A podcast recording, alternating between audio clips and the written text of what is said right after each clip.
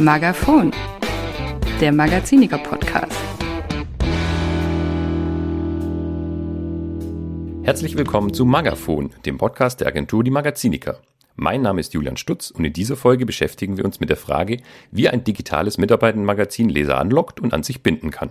Über dieses Thema spreche ich mit Anina Wertz. Anina ist Projektleiterin und Redakteurin bei den Magazinikern und arbeitet in diesen Rollen immer wieder daran, Menschen für Magazine zu begeistern. Hallo Anina, schön, dass du da bist. Hallo Julian. Dann gehen wir für den Anfang doch mal davon aus, wir haben jetzt ein digitales Magazin ins Leben gerufen und wollen, dass die Leserinnen und Leser erfahren, dass es es gibt. Was müssen wir denn dabei beachten? Interessante Frage, weil das Ding ist ja nicht mehr gedruckt. Es ist digital. Es ist irgendwo in den Weiten des Internets, möglicherweise sogar versteckt hinter einem Passwort, weil der äh, das Unternehmen kein Interesse hat, dass unliebsame Leser sich da reinlesen in internes Mitarbeitermagazin. Und es liegt anders als gedruckte Magazine, eben nicht in einem Briefkasten vom Mitarbeiter. Es liegt nicht auf dem Schreibtisch zum Mitnehmen oder in der Kantine oder wo auch immer vorher das Printmagazin war. Das heißt, es muss im besten Falle Aufmerksamkeit erregen. Dafür, dass der Mitarbeiter dahin geht und sich das aktiv aufruft.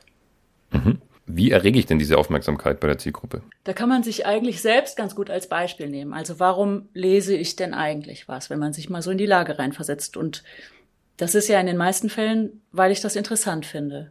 Und ganz sicher auch in den meisten Fällen, weil ich ähm, dem vertraue, was da steht. Also das, was da steht, sollte glaubwürdig sein und nicht irgendeine Werbung zum Beispiel für etwas. Möglicherweise ist es auch von Vorteil, dass das, was ich dort finde, dass ich das sonst nirgendwo finde, äh, weil dann habe ich natürlich einen großen, größeren Grund, dahin gehen zu wollen. Und die Aufmachung kann natürlich attraktiv sein, weswegen ich mir das anschauen will. Das heißt, gerade Relevanz und eine hohe Qualität sind da schon mal sehr, sehr wichtige Stichworte. Wenn man dann es geschafft hat, dass die Leute schon einmal wahrnehmen, dass es dieses Magazin gibt, welche Möglichkeiten habe ich denn dann es zu schaffen, dass die Leute auch wiederkommen? Erst einmal ist es auch ein Grund, warum, also wie die das wahrnehmen können, dass man den Link zu einem Mitarbeitermagazin prima verschicken kann. Das kann man in Form von einem Abo aufmachen, was eigentlich auch gleichzusetzen ist mit einem Newsletter. Also die, die Mitarbeiter bekommen eine E-Mail und äh, da werden die Themen vielleicht spannend angeteasert und sie können über diese E-Mail per Link auf die Webseite kommen, so dass sie direkt im gleichen Medium bleiben und nicht irgendwas wechseln müssen. Was auch denkbar ist, dass es eine Anbindung ins Intranet gibt. Das heißt, der Mitarbeiter ist sowieso, falls ein Intranet vorhanden ist in dem Unternehmen, im Intranet unterwegs und äh, schaut dann da irgendwie und stößt da auf ein spannendes Thema was aber verlinkt ist wieder mit, der Mitab mit dem Mitarbeitermagazin. Mit Apps, Mitarbeiter-Apps gilt, gilt natürlich dasselbe. Da kann man auch so ein Preview äh, sich überlegen, so dass man als App-Nutzer den Vorteil hat, dass man einen Artikel aus dem Mitarbeitermagazin schon mal vorab lesen kann. Und es gibt natürlich die Möglichkeiten, auch analog darauf aufmerksam zu machen. Das können Poster sein im Werk das kann ein QR-Code sein, den man auf dem Poster verankert, so dass es auch da die Hürde relativ gering ist für den Mitarbeiter mit dem Smartphone, ähm, das Mitarbeitermagazin quasi zu scannen. Da vielleicht eine kleine ähm, praktische Nachfrage. Hast du das Gefühl, dass QR-Codes jetzt gerade auch durch die letzten Jahre, die wir erlebt haben, ein bisschen mehr Akzeptanz bekommen haben? Weil das war ja früher schon immer so ein bisschen, man, man schreibt es mal hin, damit es digital aussieht. Hast du da irgendwelche Erfahrungen, ob das auch wirklich genutzt wird, wenn man solche Plakate oder Flyer mit QR-Codes auslegt? Ja, also ich kann mir schon gut vorstellen, die Hürde ist runtergegangen, da wir uns in unserem täglichen Leben damit auseinandersetzen mussten, QR-Codes zu benutzen ähm, weiß jetzt jeder, was damit anzufangen, wenn er diese hieroglyphischen Zeichen sieht. Und äh, die meisten Handys sind ja auch in der Lage, das direkt zu erkennen und dann relativ äh, leicht auch auf die Webseite zu lenken. Also das wird keine große Hürde mehr sein für den ganz normalen User. Sehr schön. Das ist auch noch eine gute Möglichkeit, um auf ein Magazin aufmerksam zu machen. Oft haben wir das ja auch in so einer, ich sag mal, Übergangsphase, wo es vielleicht auch mal ein Printmagazin schon gab, dass es dann ein digitales Magazin gibt. Ähm, wie überzeuge ich denn eingefleischte Printleser vom digitalen Medium? Mm, also eingefleischt, weiß ich gar nicht. Gibt's das wirklich noch? Eingefleischte, die dann da nicht mehr weg wollen?